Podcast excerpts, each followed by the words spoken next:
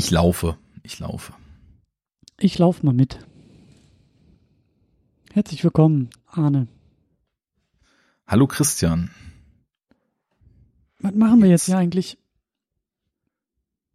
Also erstmal, nachdem wir uns selbst bemitleidet haben, wie müde wir beide sind, mhm. sozusagen in der Metaebene dieses Satzes durch die Blume schon mal vorher einen Haftungsausschuss mitschicken, dass das unter Umständen nicht so unendlich unterhaltsam wie sonst wird.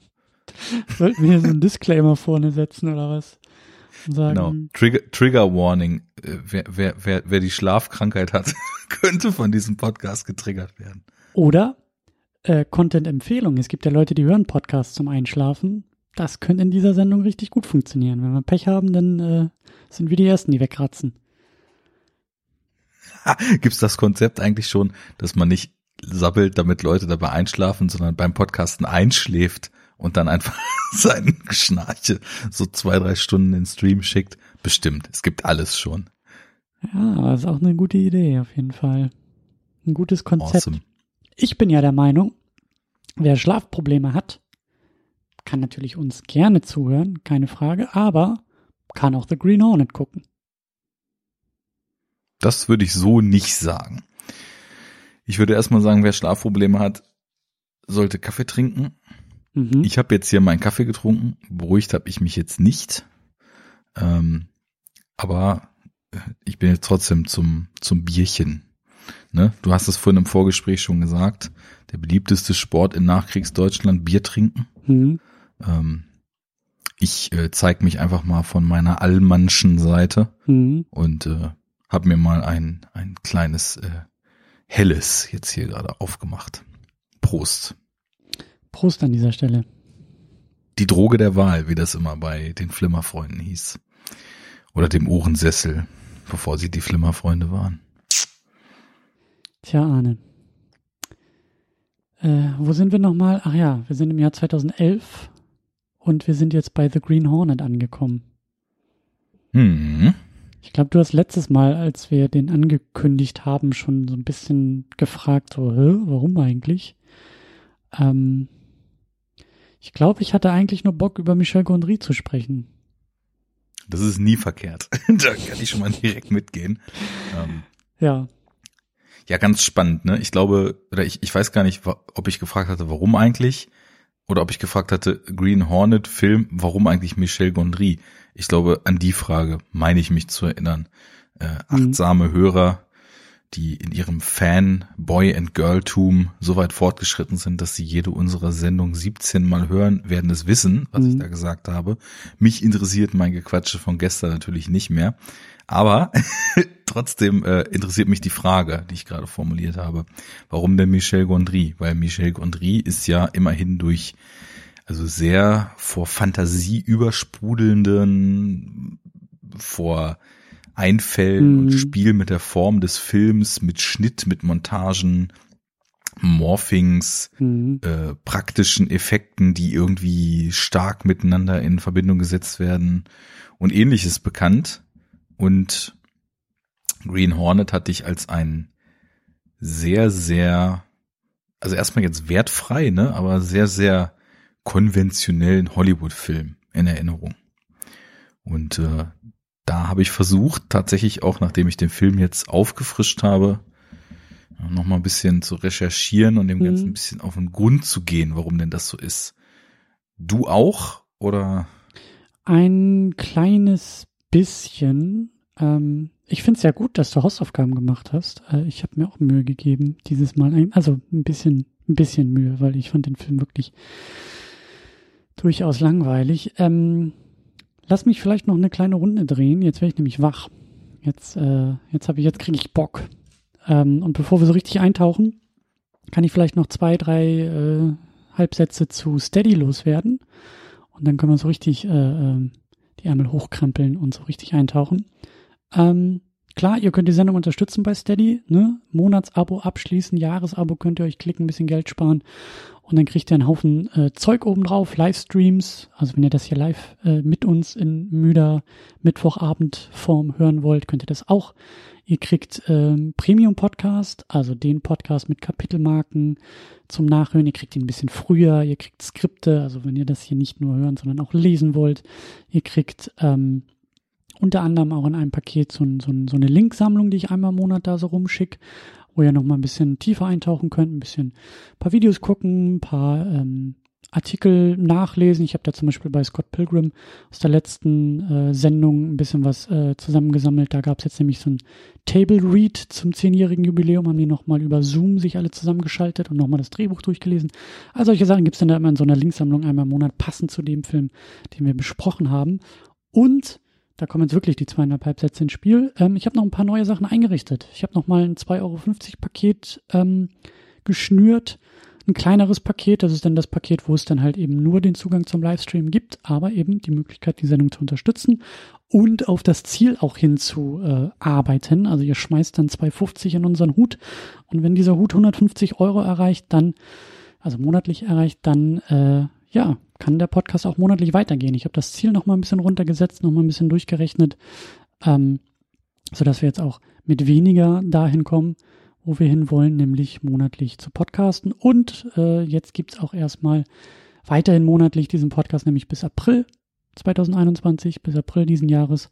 Und dann gibt's sozusagen die Abrechnung. Da ist dann die kritische Phase, schaffen wir eben diese 150 Euro pro Monat. Dann geht auch nach dem April monatlich der Podcast weiter. Falls nicht, dann wird's ein bisschen seltener, bis wir die ja, 150 Euro erreicht haben. Also, Podcast unterstützen, kleinere Pakete, neue Ziele, Deadline April 2021, um das alles zu erreichen. Seid herzlich eingeladen, klickt euch da gerne mal durch, wenn ihr das hier hört, Show Notes oder unter steadyhq.com slash superherounit oder auch einfach bei uns superherounit.de. Da findet ihr auch entsprechende Links zu Steady und Möglichkeiten, den Podcast zu unterstützen. Vielen Dank an alle, die es schon tun und äh, ja, seid herzlich eingeladen, das in Zukunft zu tun, falls ihr es noch nicht bisher tut. So. Christian, finde ich gut, dass du da auch einfach nochmal eine Mark springen lässt und ein bisschen runtergehst.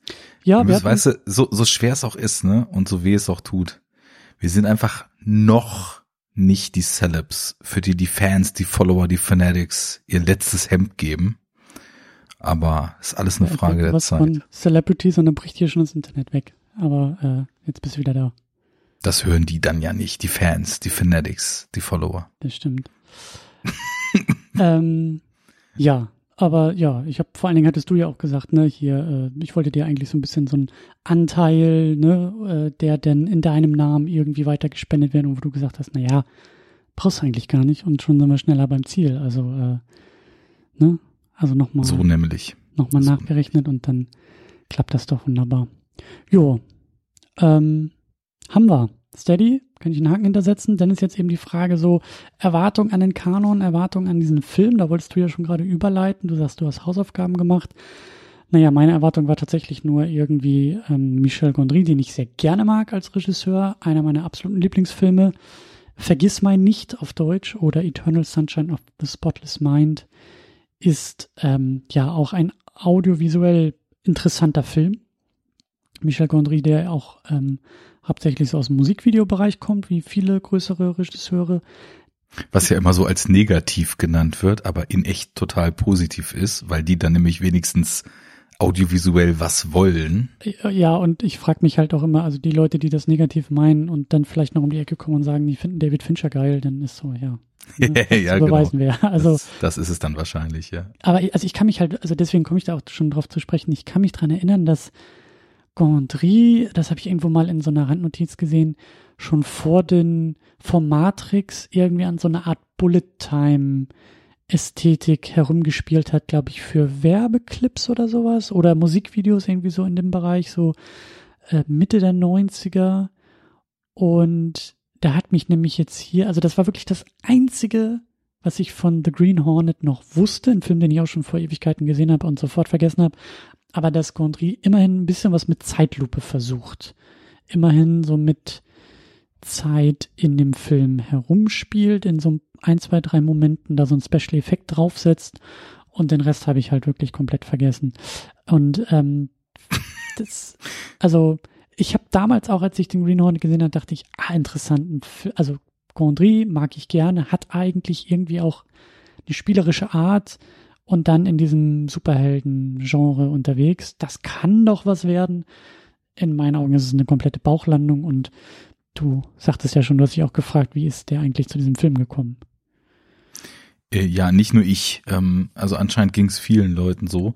Äh, wir sollten vielleicht noch mal kurz so in, in Erinnerung äh, bringen. Also der Eternal Spot, äh, genau der Eternal ist Eternal Spotshine of the Sunless Mind, ne? also Eternal Sunshine, äh, das das war natürlich so sein Meisterstück vorher und der mhm. spielt ja wirklich auch sehr geil mit äh, surrealen Elementen und mit ähm, ja ne ne sehr sehr interessanten Ansatz zum audiovisuellen, was ich ja eben schon sagte. Ansonsten ähm, hat er aber ja auch, also die, das war so diese, diese Phase, den hat er, weiß nicht, 2004 oder 5 oder was gemacht. Und okay, ähm, ja.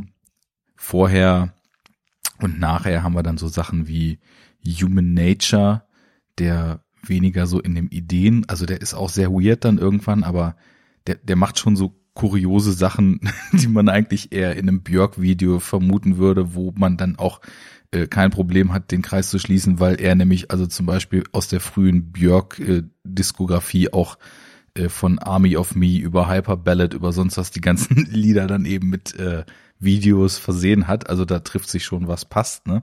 Danach kam der Science of Sleep, der irgendwie auch mhm. nochmal so wie Eternal Sunshine, also total in Köpfen und Hirnen spielt und irgendwie diese, diese lustige Kombination von also sich so frei macht von diesem krampfhaften Realismus, den Filme heute oft haben, sondern halt so ganz offen äh, Props und Kulissen in Pappmaché mhm. baut, um dem Ganzen so was Außerweltliches zu geben und auch etwas Verspieltes, Märchenhaftes und so weiter, fand ich immer total super. Und äh, vor dem Green Hornet hat er dann ja schon mit Jack Black und Mos Def diesen, wie heißt der im Original, Be Kind Rewind, mhm. ähm, diesen den, den oder, oder an die Videothek-Film, mhm. ähm, der schon, der schon deutlich ne, in Häkchen normaler war. Und dann kam er zu Green Hornet. Und ähm, ich hatte mich dann immer so gefragt, wie kam das eigentlich, dass er so einen Superheldenfilm macht, weil ich den Film auch mal wenig so Gondry-esque in Erinnerung hatte. Und scheinbar war ich da nicht der Einzige, weil dieses Drehbuch hatten ja ähm, Seth Rogen und Evan Goldberg geschrieben, was für mich neben Gondry irgendwie so ein zweiter Punkt ist, ich, ich bin eigentlich, also eigentlich, das kann man fast auf sämtliche US-Comedy ausweiten. Ich bin überhaupt kein Fan von moderner US-Comedy. Mhm. Diese, diese ganzen Ladies and Gentlemen, die so aus diesen Late-Night Stand-up-Dunstkreisen kommen und irgendwie so ein, so ein seltsames Verständnis von Comedy haben, wo ganz viel in Filmen, wo die dann auch mitspielen, irgendwie nur durcheinander geplappert wird mhm. und ab und zu fällt mal ein Gag runter und total viel eben auch nicht geskriptet ist, sondern ganz im Gegenteil, man sich denkt, naja, man haben, wir haben jetzt hier eine Handvoll Stand-ups und die machen jetzt irgendwie so, so fast schon Impro-Comedy, nur an so einem losen Faden lang orientiert, reden alle durcheinander und irgendwie werden schon ein paar Pointen bei rumfallen. Tun's auch manchmal, aber das ist überhaupt nicht meine Art von Comedy. Also wenn ich mir überlege, wie dieses komplett durchgeplante, was zum Beispiel ein Edgar Wright macht, ne, den wir mhm. das letzte Mal ja angesprochen haben, ähm, wo, wo nicht einfach nur Geplapper die Gags sein sollen oder auch die frühen Comedies, äh, weiß nicht, noch, noch zu Stummfilmzeiten wieder über, mhm. über Bewegung und damals dann eben noch Slapstick, aber eben also so komplett nonverbal, das absolute Gegenteil gemacht wurde, das holt mich halt viel mehr ab und ähm, generell bin ich, glaube ich, was, was Comedy betrifft, auch sehr drauf gepolt, eher so absurde Sachen, wo man vielleicht so zwei, dreimal um die Ecke denken muss oder wo man dann halt auch der Einzige im Saal ist, der sich total bepisst, weil man irgendeinen kruden Gedanken da drin sieht, der vielleicht einfach erstmal nicht so offensichtlich ist. Das ist eher so meine Art von Comedy.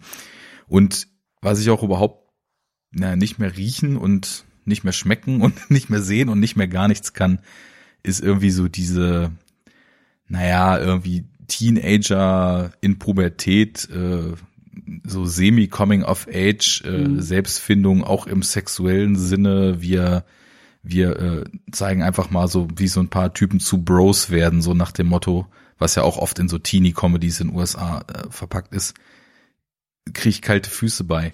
Mit der Ausnahme dieser ganze Dunstkreis irgendwie, der so in den Nullerjahren aufkam, Seth Rogen, damals spielte da irgendwie James Franco, der ja dann auch noch so sich ein bisschen losgelöst hat, aber irgendwie auch nicht eine größere Rolle.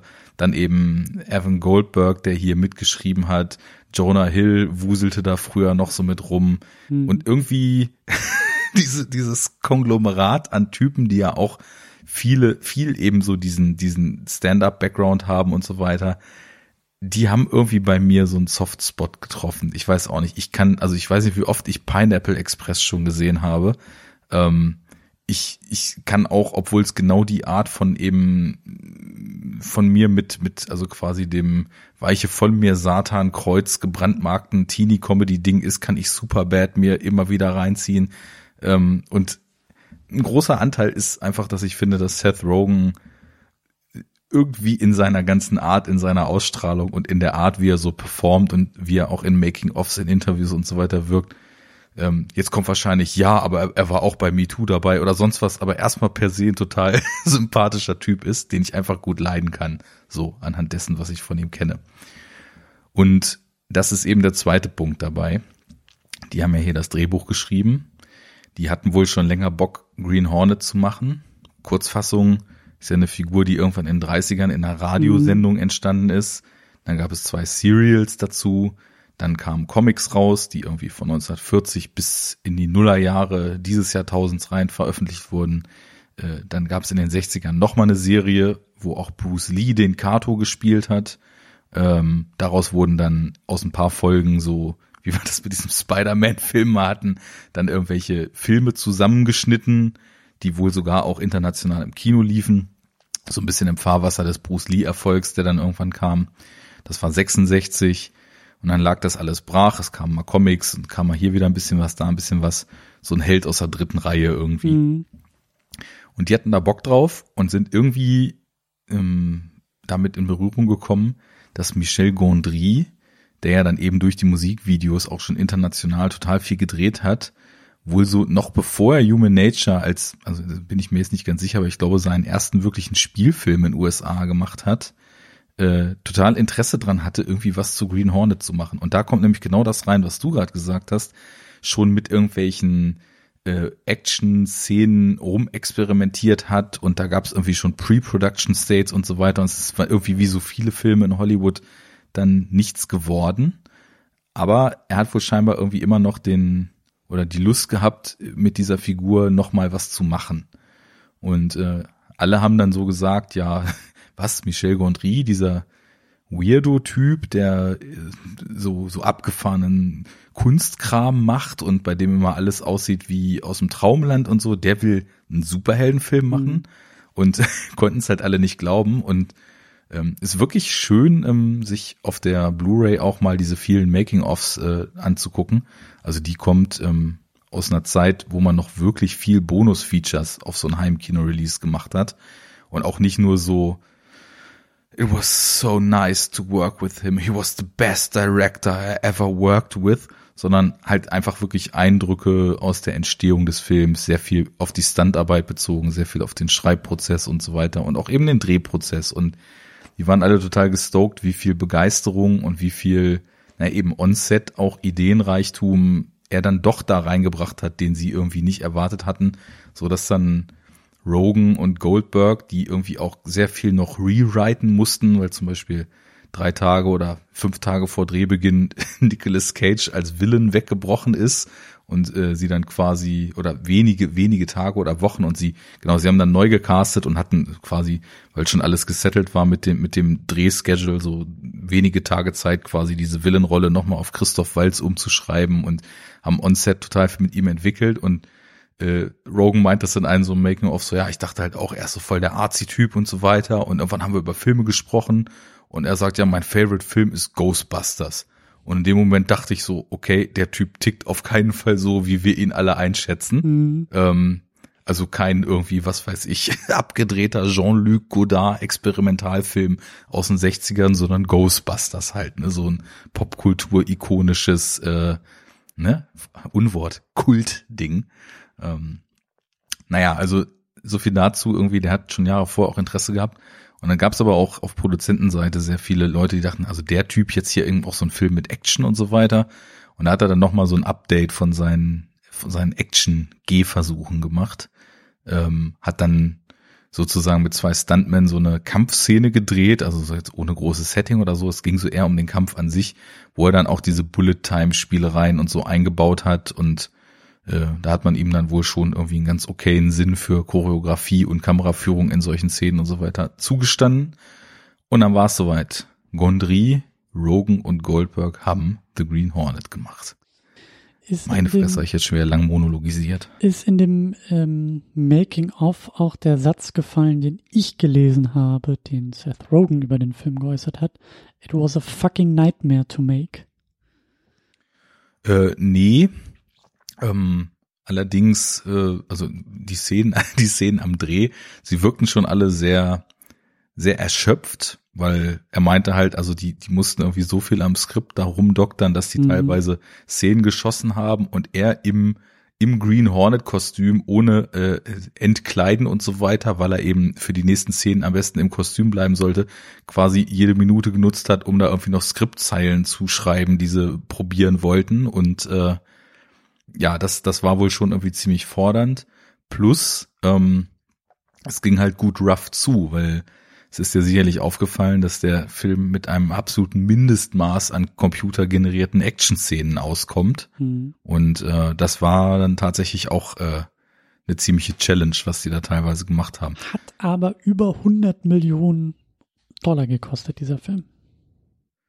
Äh, was man auch in diesen Making-ofs sieht. Also wie gesagt, die haben da, ähm, also den ganzen Kram, der da zerlegt wird, das waren alles Sets, äh, die ganzen Autos, die sich da überschlagen, waren mhm. Autos, den Black Beauty, das, das Auto von äh, dem der Green Hornet und Kato wurde 30 Mal gebaut für diesen Film in verschiedenen Stadien der Zerstörung und äh, direkt am ersten Drehtag in der ersten Szene schon mal außerplanmäßig gegen eine Wand gefahren. da waren es nur noch 29. Ähm, also ähm, verstehe ich schon, ähm, weil man, man muss schon sagen, also eine Materialschlacht ist das in der zweiten Hälfte auf jeden Fall, was wir da sehen.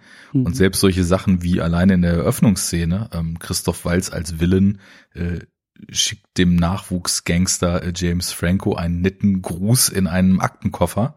Äh, da ist halt hinter denen wirklich äh, sozusagen eine Gebäudewand in die Luft geflogen und ähm, das zieht sich ja so durch den Film. Da werden dann Autos in Fahrstühlen zerlegt und ganze Büros kaputt gefahren und äh, es fallen äh, es fallen irgendwelche äh, Tanklaster auf Autos und so weiter. Also weiß nicht. Ich fand das teilweise ganz vergnüglich, weil ich das ist wieder das Thema von letztem Mal. Ich mich dadurch, dass ich mich so freue, dass das echt ist, was ich da sehe, ähm, verzeihe ich dem Film, glaube ich, vieles anderes, ähm, wo er vielleicht einfach so seine Defizite hat, weil es echt ist. Oh Mann, sind wir weit gekommen. Ich habe ja noch tief gesunken. Ich habe ja noch ähm, den Versuch, diesen Film immer in einem Satz zusammenzufassen. Diesmal ist es so ein, so ein Slogan, den man auch auf das DVD-Cover äh, drucken könnte. Für mich ist der Film kalter Kaffee statt Kumpel-Comedy. Also, da will ich natürlich erstmal zu sagen, ähm, du hast gesagt, das Einzige, was dir in Erinnerung geblieben ist, ist, dass da so Bullet-Time-Kram gab. Ich konnte mich tatsächlich nur noch an den Kaffee erinnern und dass es irgendeine total abgefahrene Maschine in diesem Film gab, um den Kaffee zuzubereiten. Das ja. war wirklich das Einzige, was ich vom Film noch wusste. Ja. Also ist der Film natürlich Großteil der Zeit kein kalter Kaffee, sondern mit äh, perfekter, perfekter Latteart und anscheinend dem optimalen Druck aufgebrühter Kaffee. Ähm, allerdings, ähm, wir sehen ja auch, wie es aussehen kann, wenn der Kaffee von der falschen Person zubereitet wird. Mhm. Solche Aspekte gibt's auch. Und ähm, was hast du noch gesagt? Kalter Kaffee und? Statt Kumpel-Comedy.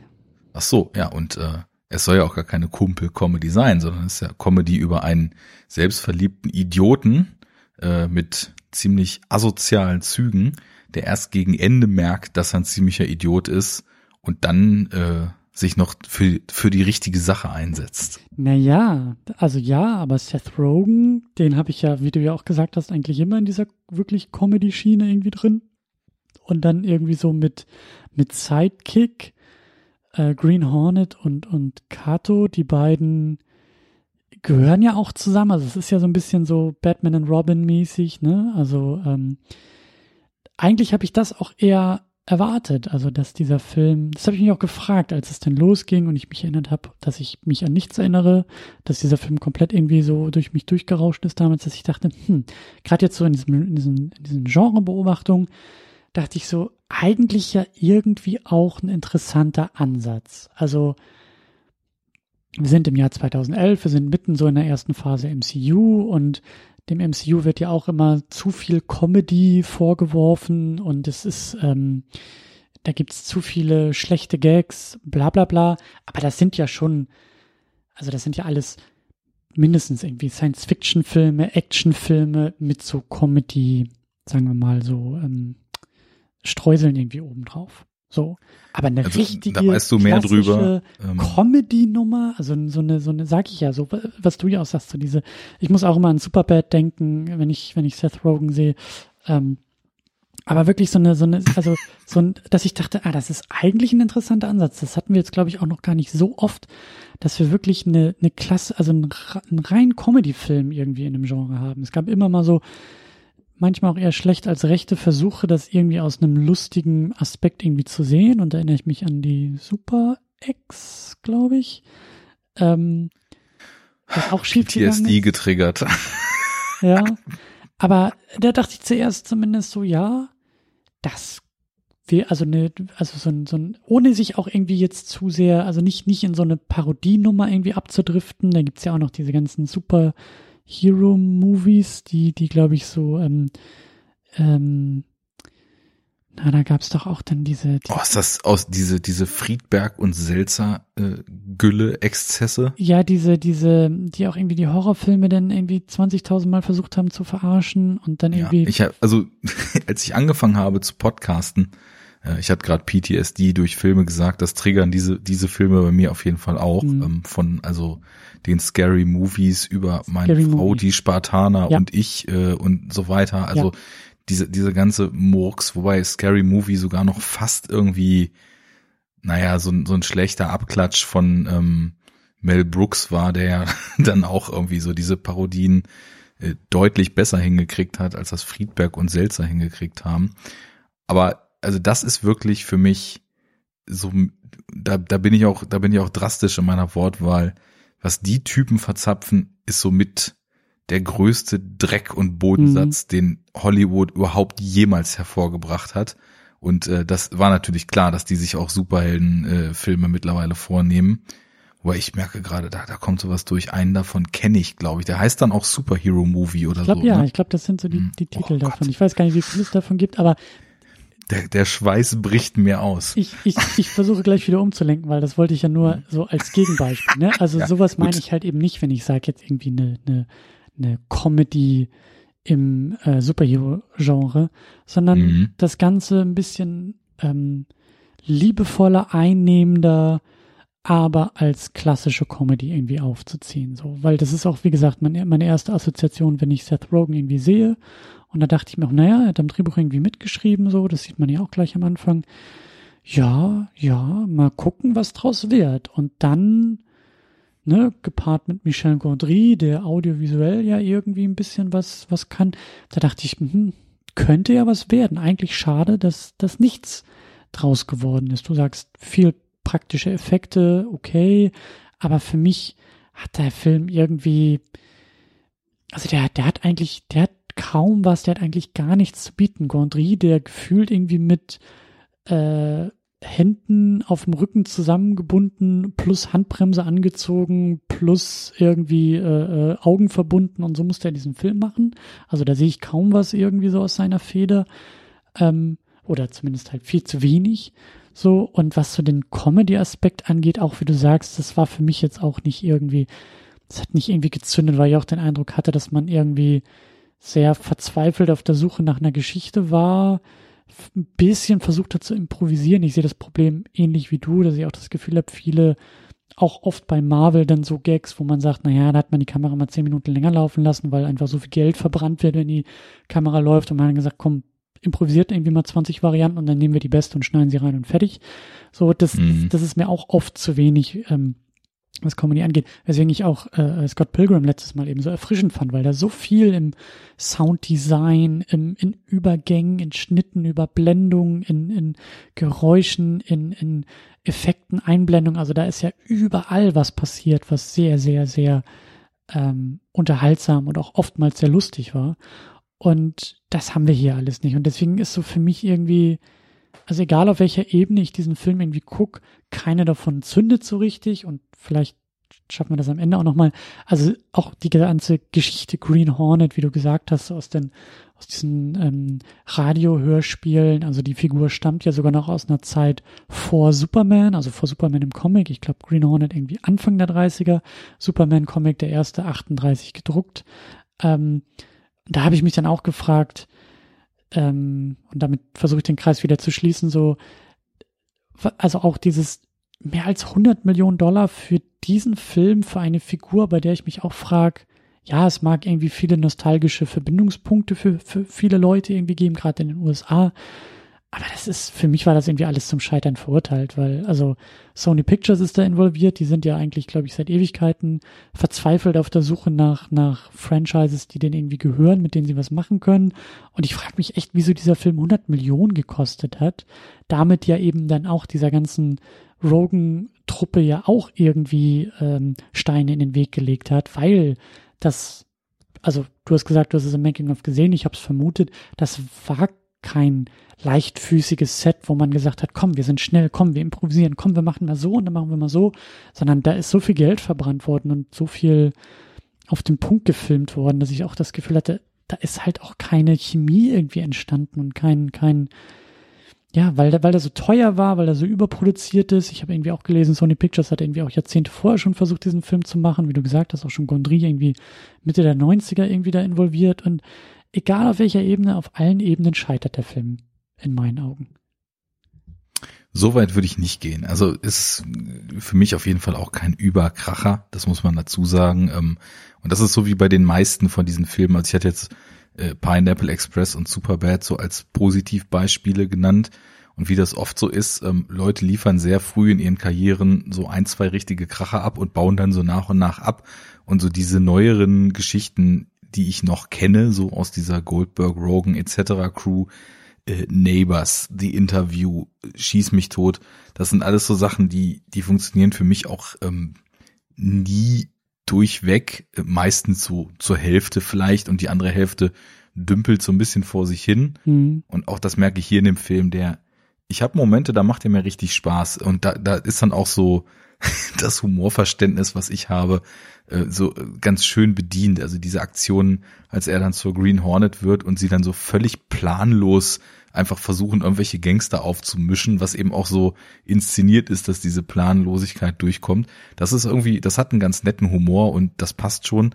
Ähm, aber insgesamt ist es schon so, dass man zum einen merkt, dass Seth Rogen auch als Hauptfigur etwas mit der Range überfordert ist, die von ihm hier eigentlich gebraucht werden ja. würde. Also wie gesagt, ist ein grundsympathischer Typ, aber die Figur, die eben so von äh, dem Playboy und dann das arrogante Arschloch, der irgendwie so von oben herab seinen quasi Sidekick ausnutzt, dann irgendwie noch äh, versucht, so andere Seiten an sich irgendwie rauszuschälen und dann irgendwie den großen Arc durchmacht.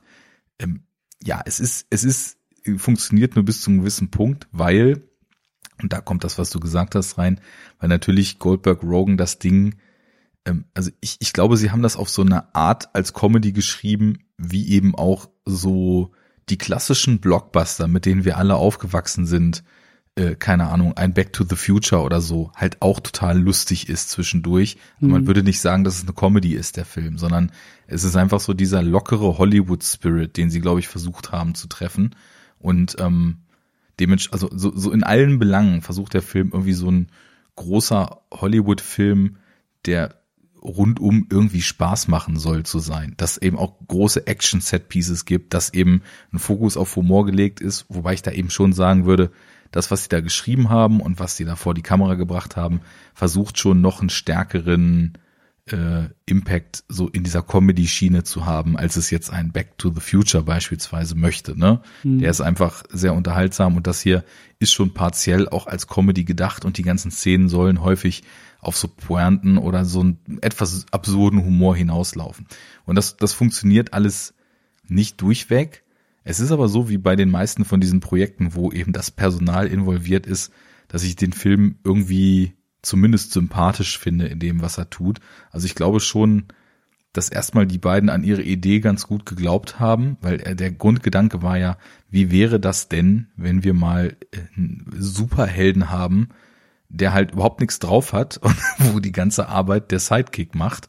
Ähm, ich meine, wir haben jetzt in der mhm. Superhero Unit hier noch überhaupt gar nicht so eine hohe Sidekick-Dichte gehabt. Ne? Also da war dann mal ein Robin dabei äh, und ich weiß nicht, ansonsten, da, also in meiner Erinnerung hört es dann irgendwie schon mhm. fast auf. So, also so das, die, diese klassischen Superhelden-Tropes, wie sie auch aus den frühen Comics kommen, so der, der, der Held mit seinem Sidekick, ähm, der so ein bisschen Phrasengeber ist, eigentlich nur, ähm, das ist, das sind ja auch genau diese klassischen Tropes, die sie hier durchexerzieren und versuchen eben so ein bisschen die Vorzeichen zu ändern, was schon so vom Ansatz ganz nett und vielleicht auch wieder ungewöhnlich ist und naja, das, was daraus entsteht, funktioniert mal mehr, mal weniger, dümpelt teilweise vor sich hin.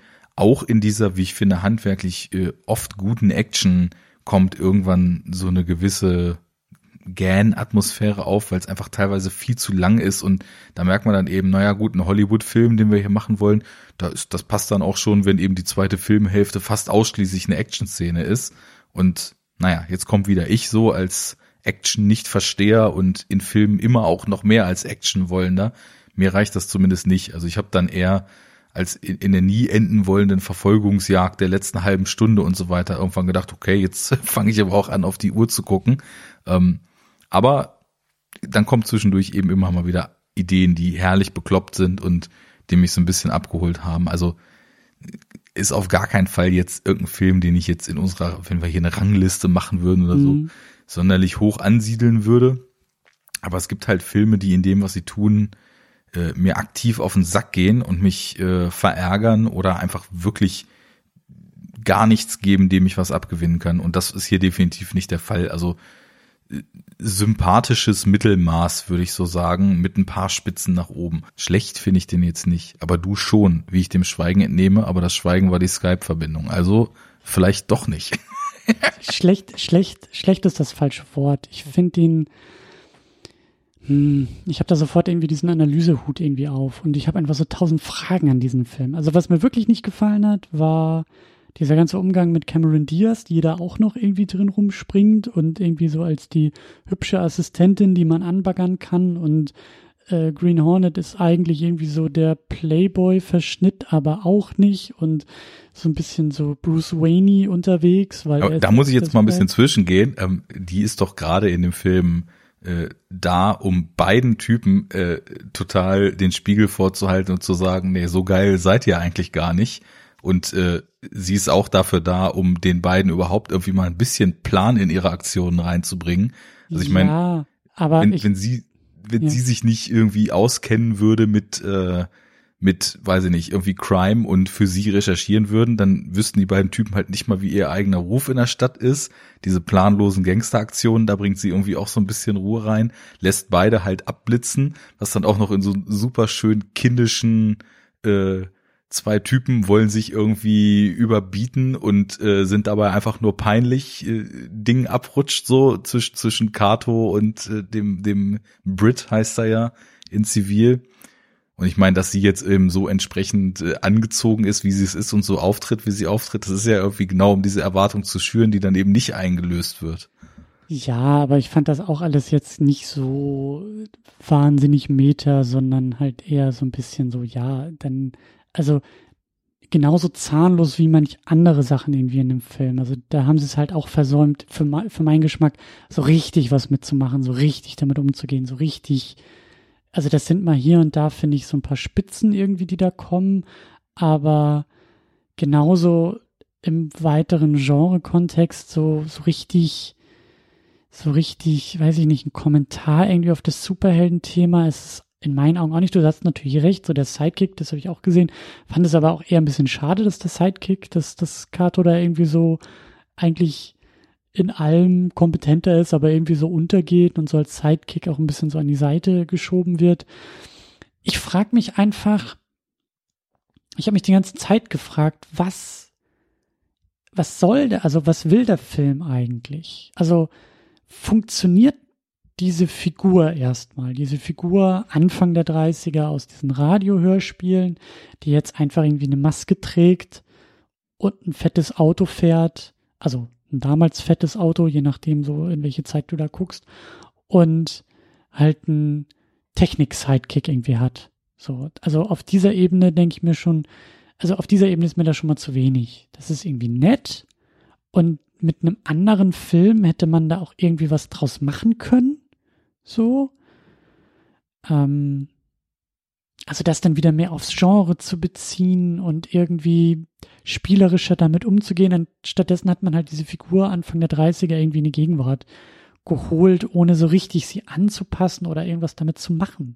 Weißt du, was ich meine? Also meine Frage ist halt wirklich so, also das, das hat sich für mich noch so sehr nach, nach vor ähm, das, was wir heute als Superhelden definieren, Comiczeit, die aber jetzt nach diesem ganzen Superhelden-Filmboom entstanden ist. Und das bricht für mich irgendwie so, dass ich mir denke, irgendwie, irg irgendwas geht verloren im Laufe dieser Zeit für diese Figur und irgendwie funktioniert diese Figur so eins zu eins übertragen für mich halt irgendwie nicht. Dann funktioniert für mich dieser ganze es hätte eine coole Buddy-Comedy sein können zwischen den beiden, aber ich hatte auch so das Gefühl, na ja, so richtig zündet das irgendwie auch nicht, so richtig will der Film das vielleicht auch nicht. Ne, wie du auch gesagt hast, so da, da waren vielleicht dann auch zu viele Probleme in der Produktion involviert, aber das hätte der Film halt irgendwie auch sein können und ist es nicht. Dann Michel Gaudry, der viel mehr experimentieren könnte. Und da musste ich dann an Englis Hulk denken, der dieses Comic-Medium versucht hat. Letztes Mal Edgar Wright, der auch versucht, das Comic-Medium filmisch anders abzubilden als alles andere. Und Gaudry kann, darf hier wahrscheinlich gar nicht irgendwie so frei drehen, wie er könnte, weil das Budget auch so riesig ist. Und ich habe das Gefühl, da kämpfen einfach viele Ansätze mit vielen Ideen, mit vielen Ausformulierungen und es bleibt einfach zu viel auf der Strecke. Und so ist der Film für mich halt irgendwie so, ich habe ihn so weggeguckt, so uninteressiert weggeguckt und dachte mir, hm, ja, ja, bleibt irgendwie nicht so viel hängen. So hm. schlecht. Ich glaube, mit nicht, der Formulierung. Unterhaltsam, so. Ja, okay. Mit, mit der Formulierung kommst du vielleicht äh, deiner eingangs in, in diesem Blog jetzt formulierten Frage schon relativ nah. Was will der Film eigentlich? Und dann sagst du, ich habe ihn halt so weggeguckt. Und ich glaube, das, der, der primäre Wunsch dessen, was der Film sein möchte, ist tatsächlich nicht viel mehr als unterhaltend weggeguckt werden. So, jetzt sagst du, du warst nicht sonderlich unterhalten, dann würde ich sagen, okay, point taken, äh, failed, so, ne? Also mhm. das, was er wollte, hat er bei dir nicht geschafft. Ähm, ich glaube, ich glaube tatsächlich, ähm, dass das Problem, und das läuft sehr, sehr stark auf diese Arbeitsweise von diesen Stand-up-Comedy-Artisten, mhm. ich sie jetzt mal zurück, ist, und das, das siehst du in jeder modernen US-Comedy, von denen ich gar nicht mehr so viele kenne. Ich habe eine Zeit lang in Sneaks immer wieder nochmal welche gesehen und war da sehr, sehr underwhelmed immer. Ähm, die haben häufig so einen ganz netten Einfall und den exerzieren mhm. sie dann 30 Sekunden durch. Das war cool. Und weil das so cool ist, hängen sie noch fünf Minuten hinten dran. Und 30 Sekunden war das super. Die restlichen fünf Minuten ist das einfach nur natzend und nervig und totgetreten und setzen noch einen drauf und drehen es nochmal durch den Wolf und zirkeln nochmal ums gleiche Thema. Und das funktioniert alles nicht mehr. Und ich glaube, wenn man diese Arbeitsweise sich vor Augen hält, dann findet man auch viele Ideen in diesem Film, die wahrscheinlich zwischen Rogan und Goldberg so in ihrem Schreibprozess erstmal so eine gute und auch löbliche Idee waren. Ne? Mhm. Aber es ist einfach vieles nicht so richtig zu Ende gebracht oder zu sehr ausgereizt. Ich meine, nehmen, greifen wir zum Beispiel mal das Ding mit Cameron Diaz auf. Hat es ja eben auch angesprochen. Ähm, ich glaube, sie wollten schon, und du hast gesagt, aus den 30ern die Figur holen. Ich glaube, sie haben sich eher so an der 60er Serie orientiert mit dem, was sie da äh, in mhm. 2011 gießen wollten. Ähm, sie wollten halt schon irgendwie, also auch laut eigener Aussage, und äh, ich sehe, habe das auch vorher schon im Film so einigermaßen gesehen, so ein bisschen mit diesen, also ne, Ansatz, so ein bisschen mit diesen Tropes spielen und ähm, das, was man jetzt vermutet, was jetzt als nächstes passiert und wie die Figuren sich verhalten und wie die Frauenfigur ihre Rolle im Film bekommt, eben nicht bedienen. Ja, das war jetzt die Idee. Da sind dann irgendwie ein paar ganz okaye Momente bei, aber in der Execution ist das dann alles irgendwie ziemlich lame. Also ich meine, diese Szenen wie er ist bei ihr und stellt sie wieder ein, äh, geht dann ganz automatisch davon aus, ja, sie ist ja eine Frau und hübsch und ich bin der Man, ich kann sie jetzt küssen. Äh, sie langt ihm eine und äh, dann geht halt so ein, so ein Quasseldialog wieder los. Ich verstehe den Gedanken dahinter, aber es ist halt null Prozent kreativ und überhaupt nicht irgendwie intelligent und mhm. mit einem, mit so einem gewissen Wurf inszeniert, sondern es ist halt sehr, sehr plump und platt. Genauso am Ende dann, äh, als sie beide bei ihr da ankommen, das ist dann so eine typische alle brüllen durcheinander, du verstehst nichts mehr und irgendwo sind da vielleicht zwei halbe Gags versteckt Szene, als äh, diese Kugel ihm daraus operiert werden soll. Gedanke klar, Execution passt nicht. Und ich glaube, das, das kann man auf viele Elemente dieses Films anwenden. Auch so dieses, ähm, der weiße Nichtskönner hat den asiatischen Sidekick. Mhm. Ich könnte mir auch vorstellen, dass sie, weil sie meinten halt so, die alte Serie, so der Grundgedanke ist halt cool, aber sie wollten halt vieles anderes machen, weil mit Bruce Lee als Sidekick so der weiße Held und der asiatische Sidekick war halt ziemlich racist. Mit der heißen Sekretärin, die irgendwie nur angebaggert und objektifiziert wird, war ziemlich sexist und ähm, das waren alles so Sachen, wo sie tendenziell eher keinen Bock drauf hatten und das mit diesem Ansatz so ein bisschen demontieren wollten. Und dann kommt halt eben bei raus, ja, der, der weiße Held, der eigentlich nichts kann und ein arroganter Idiot ist und der asiatische Sidekick, der alles kann, ähm, hätte ja auch ein schöner Kommentar so auf die inhärente oder oder unser inhärentes äh, Selbstverständnis, wie irgendwie der weiße Mann so White Supremacy lebt, obwohl er offiziell gar nicht denkt, mhm. dass er es tut, so, ne? Mhm. Sowas ja. hätte das halt sein können. Und das, das steckt halt im Konzept, aber das steckt nicht so richtig in der Ausführung irgendwie, ne? Das ist, das ist eben alles sehr halbgar. Wo man auch also merkt, wo es definitiv hapert, ist tatsächlich diese Chemie ähm, zwischen, zwischen Seth Rogen und dem, ähm, jetzt muss mir auf die Sprünge helfen, Andy Cho oder wie heißt er genau? Ähm, nee, Jay Cho, nicht Andy Cho. Mhm. Da, da, war ich jetzt in Hongkong gelandet. Äh, ist haben sie sich halt einen Megastar aus China geholt. Mhm. Ne? Mhm. Der Typ ist irgendwie dort Musiker, Komponist, Regisseur, Schauspieler, äh, spielt, spielt Konzerte vor 80.000 äh, schreienden Teenagern in abgefahrenen Kostümen, wovon irgendwie jede Bühnenshow so aussieht, als ob äh, Michel Gondry die inszeniert hat, anstatt dieses Films irgendwie. Und ähm, ja, da ist also, da ist dann tatsächlich äh, wirklich äh, für den asiatischen Markt ein unglaublicher Name involviert. Ja, und dann haben wir halt eben das Thema, der Typ konnte halt quasi kein Englisch hat dann eben seine Lines auswendig gelernt und hat in, in so, in so vereinzelten Momenten sowas wie so eine, wie so ein leicht ironisches äh, Verständnis dessen, was er da tut. Und gegen Ende auch noch so, so leichte Anflüge von so einer Buddy-Chemie mit Seth Rogen. Mhm. Aber das klickt halt nicht, ne? Also es wäre halt irgendwie, es wäre halt irgendwie cool gewesen, wenn von vornherein da eine gute Chemie gewesen wäre.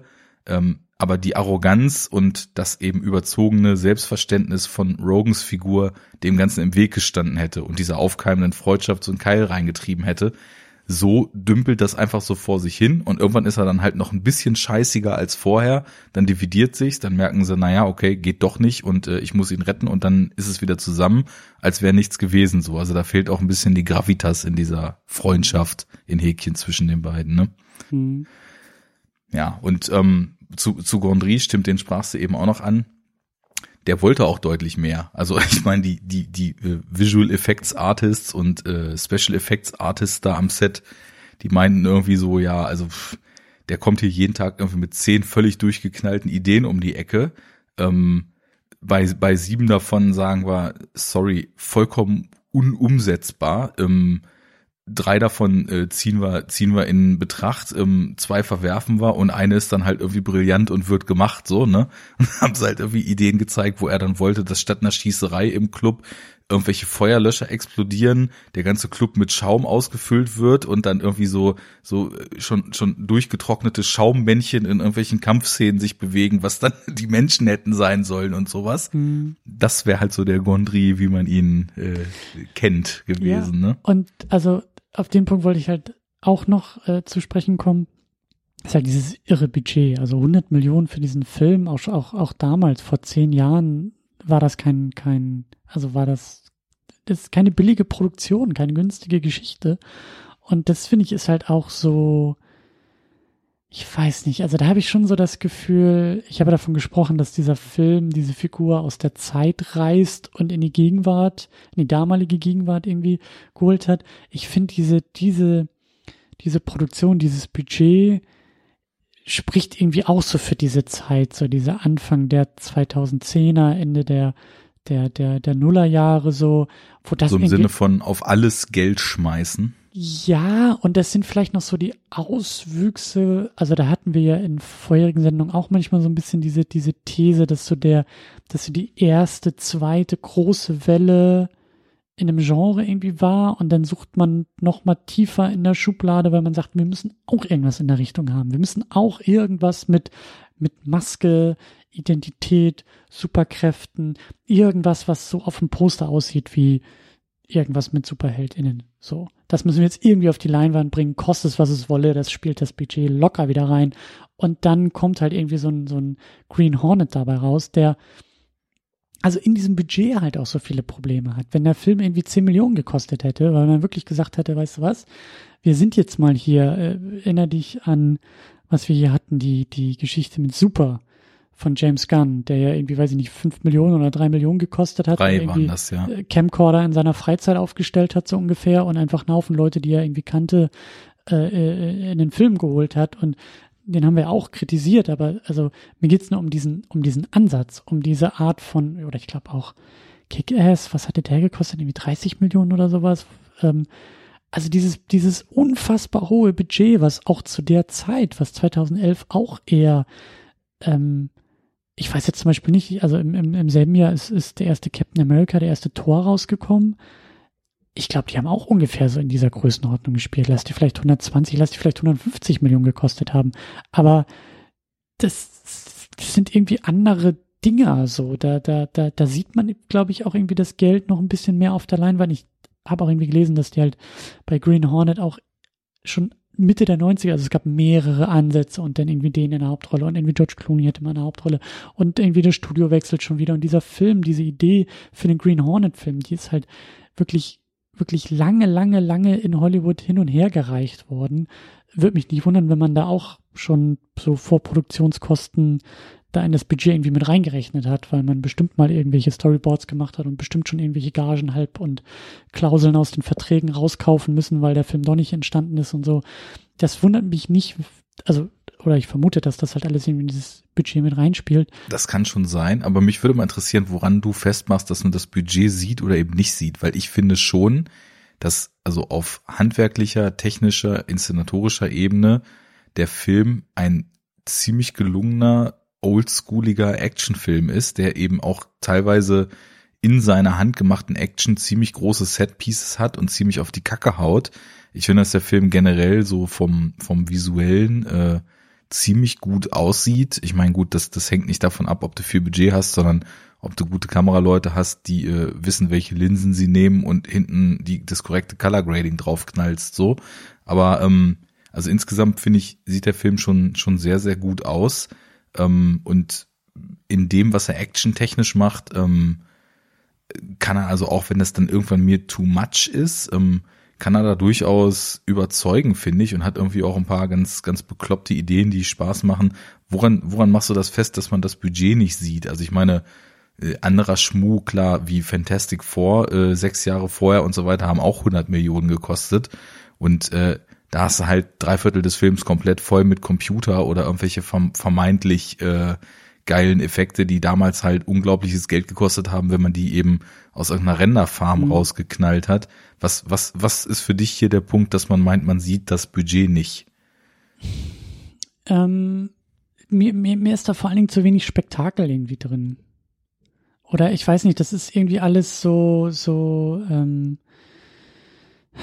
ich habe das Gefühl, das ist halt alles irgendwie so ein bisschen in der Nachbarschaft und, und also auch die, die, die, die, so diese, diese Superhero, der Superhero-Aspekt irgendwie bei der ganzen Sache. Weißt du, also mir fehlt da wirklich, mir fehlen da die großen, klar, da fliegen irgendwie Autos in die Luft und du sagst irgendwie 30 von den Dingen haben sie da hergestellt und so.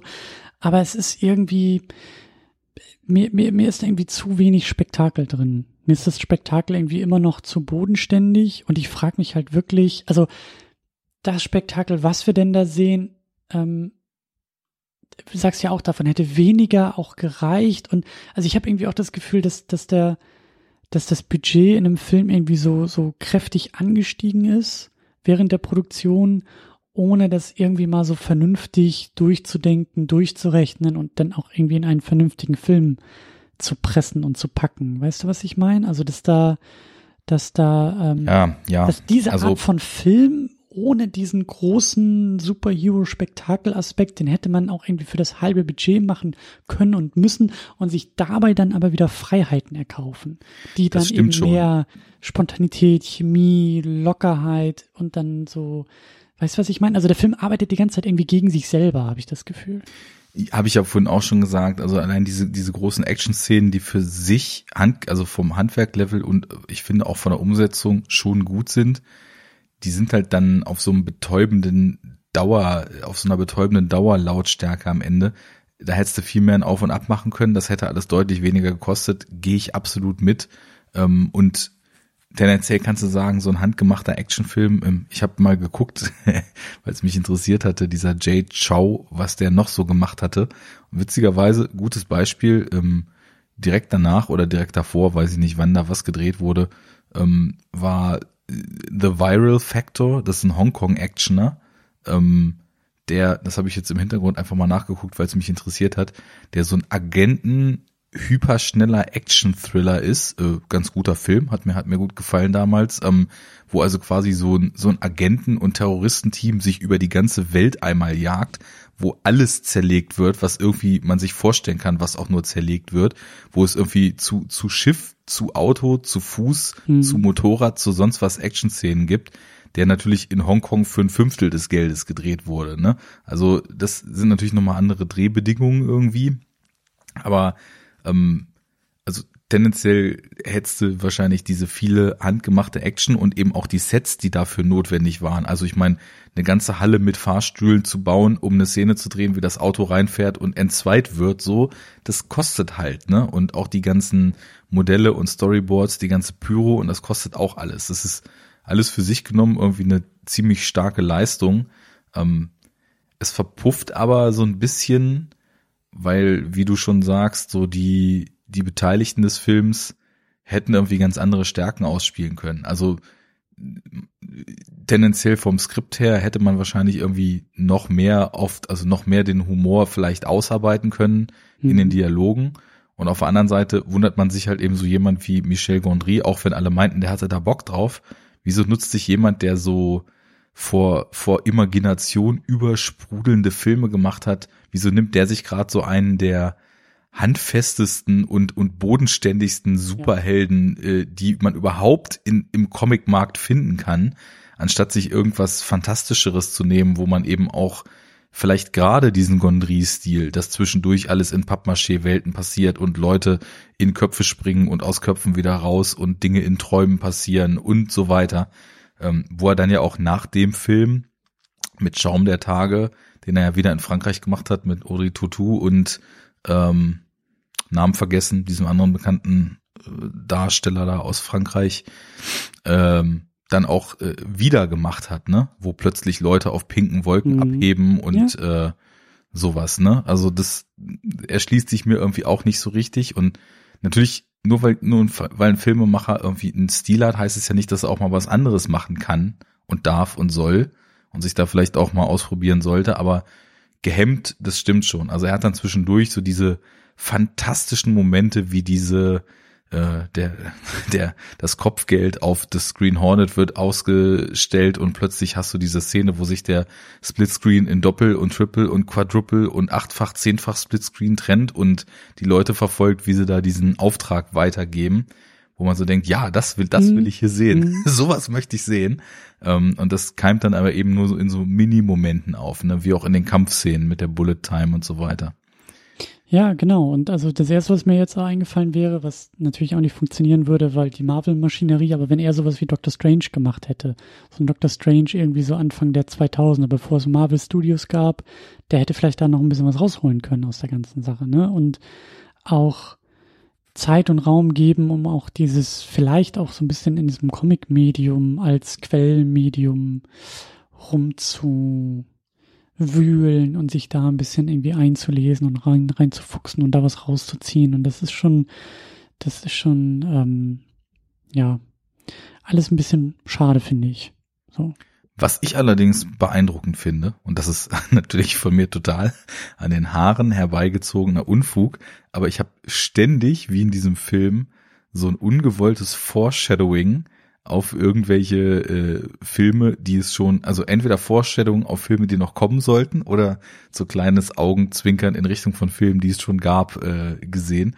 Also ich meine, erstmal, wie herrlich es ist, dass James Franco diese Nebenrolle hat und dann mit seinen Gangstern da einmal aufzählt, was er alles für geilen Scheiß hat, ne? Ich habe sofort die Cornrows auf seinem Kopf wachsen sehen und die Grills in seinem Mund wachsen sehen und ihn I got Calvin Klein, ja, sagen, I smell good, look at my shit. Ähm, wie er da erzählt, wir haben dies und wir haben jenes. Und zwischendurch kommen auch noch so andere Sachen. You're a real Swiss Army Man. Ja, Swiss Army Man haben wir, haben wir ein paar Jahre später bekommen. Oder diese, diese Auftragsweitergabe hat mich total daran erinnert, wie in John Wick dann irgendwie der, das Kopfgeld auf ihn ausgelegt wird und dieser Auftrag um die Welt geht, so.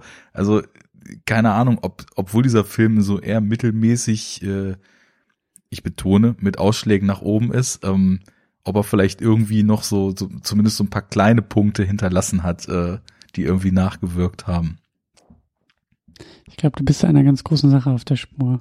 Ja, ja, ja. Du, du, du, ähm, wir suchen ja immer nach der Bedeutung fürs Genre, aber du suchst nach der Bedeutung für die, fürs, fürs Filmmedium. So sieht's nämlich aus. Film, komplett filmhistorisch aufgezogen, ja.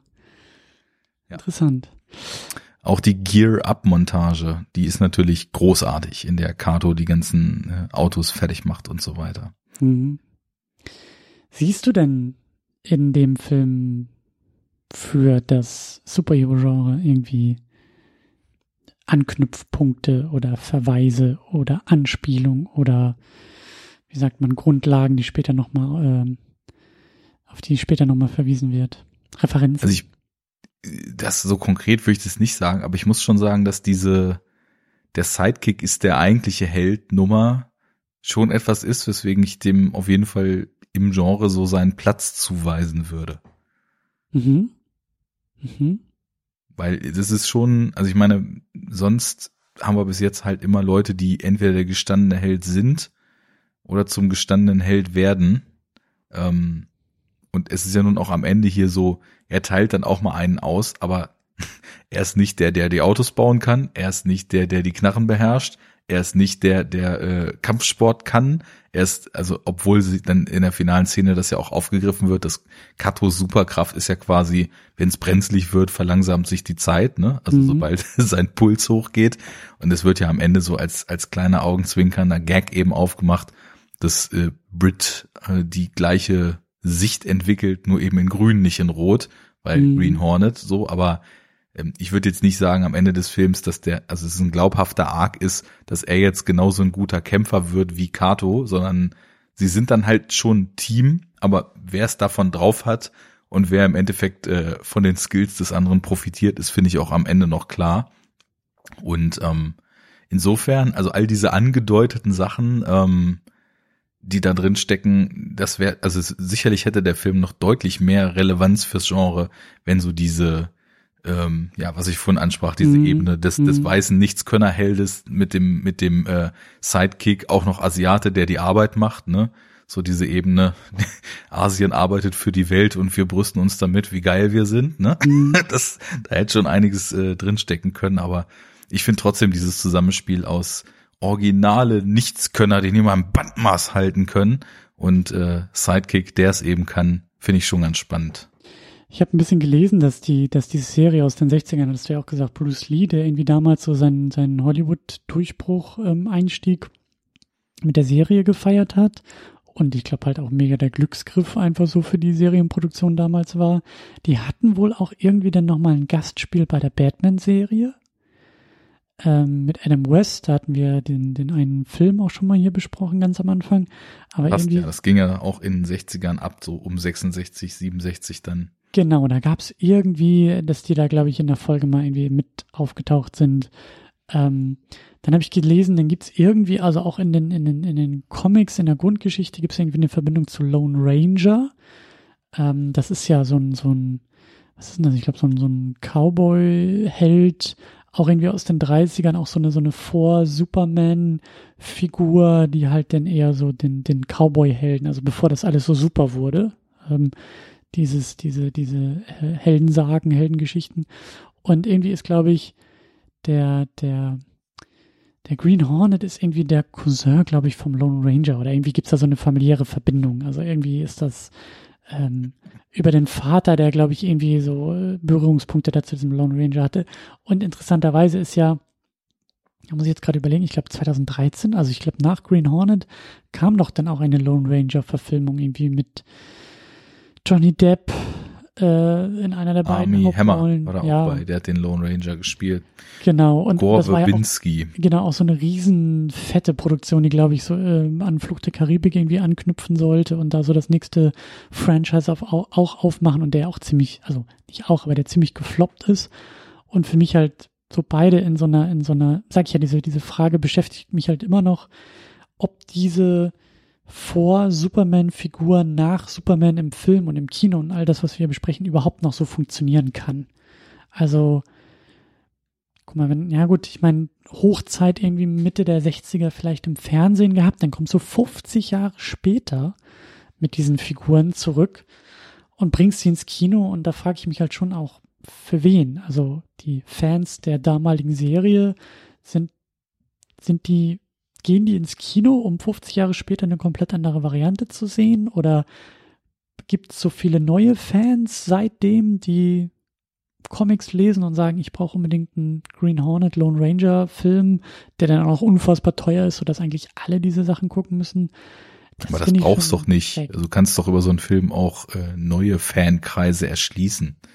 Ich finde immer, man Das braucht die- dieses ganze Vorwissen nicht, um sowas zu sehen. Ich meine, ich habe auch Lone Ranger mir angeguckt, ohne jemals was davon gehört zu haben. Und Keine- fand den sogar kein- relativ vergnüglich im Vergleich zu keine- den meisten anderen. Kein, keine Frage, aber dann, also, dann geht die Frage halt weiter, wenn wir so, also überleg mal, also wir sind in Kontexten vom ersten Iron Man, wir sind in Kontexten von der Dark Knight Trilogie, wir sind, also das sind ja all die großen Heldengeschichten, die gerade im Kino stattfinden, 2011. Ist da noch Platz für diese, für diese Figuren, für diese Filme oder funktioniert es jetzt nochmal zehn Jahre später dann eher auf so Streaming-Plattformen? Ist, ist das eher was für Netflix? Ist das irgendwie was für Amazon Prime? Wieder im Serienkontext, vielleicht auch ein bisschen anders günstiger produziert, wie du sagst, mit mehr Verweis, Augenzwinkern auf Genre, so das, das sind so Fragen, die mich irgendwie beschäftigen. Ich finde das, für mich ist das so ein bisschen kurios. 100 Millionen ähm, so groß produziert und so blockbusterisch zu sehen. Irgendwie geht das für mich nicht ganz auf, aber diese Fragen stelle ich mir gerne und nehme ich hier gerne mit, weil das kann auch schon sein, dass wir das vielleicht ähm, so, vielleicht nochmal rückblickend auch als so ein, als so ein, als so eine, als so ein, als so ein Meilenstein im Genre dann doch wieder irgendwie sehen, dass wir sagen, naja, irgendwann, also bis dahin ging es vielleicht noch, aber irgendwann geht es halt irgendwie nicht mehr mit dieser Art von Film. Mit dieser Art ich von glaub, Figur auch. Du, du nimmst vielleicht in diese Betrachtung, warum ist das so groß, obwohl den keiner kennt, genau dieses mittlerweile gewachsene Selbstverständnis mit rein, was ich eigentlich schade finde, dass es zum Selbstverständnis geworden ist, dass weil es irgendwie nur noch als großes Franchise geplante Sachen gibt, weil es irgendwie größtenteils Reboots, Prequels, Sequels und äh, große IPs gibt, die auf jeden Fall schon irgendwo einen Stand haben müssen, die mindestens irgendwie eine riesige Comicreihe sein müssen, die ein total durchgecharteter Young Adult Romanreihe sein müssen, die ein im siebten Teil befindliche Videospielreihe sein müssen, dass es irgendwie nicht mehr ginge oder sich nicht mehr lohnen würde, auch Sachen, die keiner kennt und die schon kein, also die keine Vorschusslorbeeren in der Produktion haben, dann auch mal groß ins Kino zu bringen. Und das ist ja genau das Problem, ähm, ist ein Henne-Ei-Problem. Also man weiß nicht, ob die Leute zu, zunehmend weniger in sowas reingehen, weil es auch zunehmend weniger gemacht wird und oder ähm, ob es die Leute tatsächlich aufgrund von der Bauer frisst, was er kennt. Ich gehe lieber in Iron Man 17, weil den kenne ich, anstatt mir irgendwen da anzugucken, den ich nicht kenne. Ähm, deswegen diese Filme dann auch meistens floppen. Aber für mich schließt sich das erstmal nicht aus, einen völlig obskuren Helden, der vielleicht auch eher bodenständig ist, in den großen Film zu packen und da Budget drauf zu werfen. Ist jetzt, was dabei rausgekommen ist, erstmal völlig unabhängig. Sag ich ja, spannende Frage. Also ähm, das können wir hier jetzt wahrscheinlich noch nicht abschließend beantworten, aber ähm, ja, ich glaube, da sind wir ein bisschen. Ich weiß es noch nicht mal, ob wir da unterschiedlich Dafür sind wir bekannt. Ja. Wir geben keine Antworten, wir stellen Fragen. Wir regen den Diskurs an, den Denkprozess. Wir vertagen und vertagen und vertagen unsere finalen Antworten und werden, Spoiler Alert, sie niemals geben, aber immer weitere Fragen stellen in der Superhero Unit. So, und jetzt kommt die letzte Frage. Gehört der Film in den Kanon? Und die müssen wir beantworten. Die müssen wir beantworten. Für mich wegen der Sidekick-Geschichte schon. Hm. Hm. Ich hätte ziemlich klar gesagt nein. Aber du sagst, dieses Sidekick. Hm. Wie haben wir das immer dann genannt? In, in Klammern? In Klammern. Ich finde das, hm, weißt du, ich muss ja hier nicht irgendwie immer den Ton angeben. Also ich lasse mich da gerne überzeugen. Ich glaube, ich, ich äh, nehme den da gerne, lass uns den gerne mal irgendwie mit reinnehmen. So. Und äh, mal gucken, wie wir den dann später auch noch im Genre irgendwie einordnen. Also das ist ja, das klingt ja für dich auch so ein bisschen, oder das höre ich bei dir raus, dass es ja auch so eine Art These ist, dass das irgendwie, dass du sagst, bis hierhin hatten wir das Thema eigentlich noch gar nicht so sehr und eigentlich fehlt es im Genre und eigentlich gehört es da irgendwie mit rein und eigentlich könnte das irgendwie auch in späteren Filmen noch mehr thematisiert werden und dann lass uns den vielleicht mal so reinnehmen und dann auch, wer weiß, ob wir das irgendwie nochmal abklopfen können und sagen können, naja, äh, weiß ich nicht, ähm, 20 Podcasts später, dass wir sagen, naja, okay, jetzt, äh, jetzt können wir auch das beantworten. Positiv wie negativ. SU 100, The Great Look Back. So ungefähr, so ungefähr. Aber es, es, also ich lasse mich, ich lasse mich da, ich lasse mich da überzeugen, obwohl ich halt nicht der größte Fan jetzt so dieses Filmes bin, aber den Aspekt, den habe ich vielleicht auch ein bisschen übersehen, so was, was, was, ähm,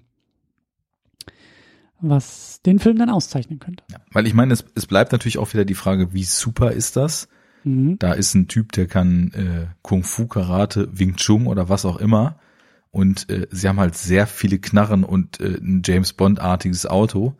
Aber es ist ja schon so, dass aus welchen Gründen auch immer die Motivation ist nur so semi-klar. Ähm, ich glaube, weil es sich so awesome anfühlt, dass sie da am Anfang äh, in dieser Nacht- und Nebelaktion durch Zufall diese zwei Menschen da retten.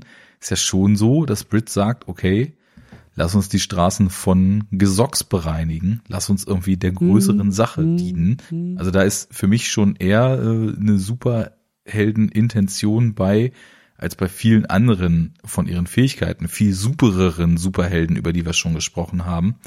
Also insofern ähm, würde ich schon sagen, der Wille ist da. ja gut, ja gut, ich lasse mich überzeugen an dieser Stelle. Sehr schön. Ja, und dann ist eigentlich nur noch die Frage zu klären, was wir nächstes Mal besprechen. Du hast, glaube ich, noch gar nicht auf den Zettel geguckt. Ne? Vollkommen planlos. Ähm, es ist der Gott des Donners. Es ist äh. ein, ein, ein handwerklicher, mit Hammer ausgestatteter ah. äh, Dude. Okay.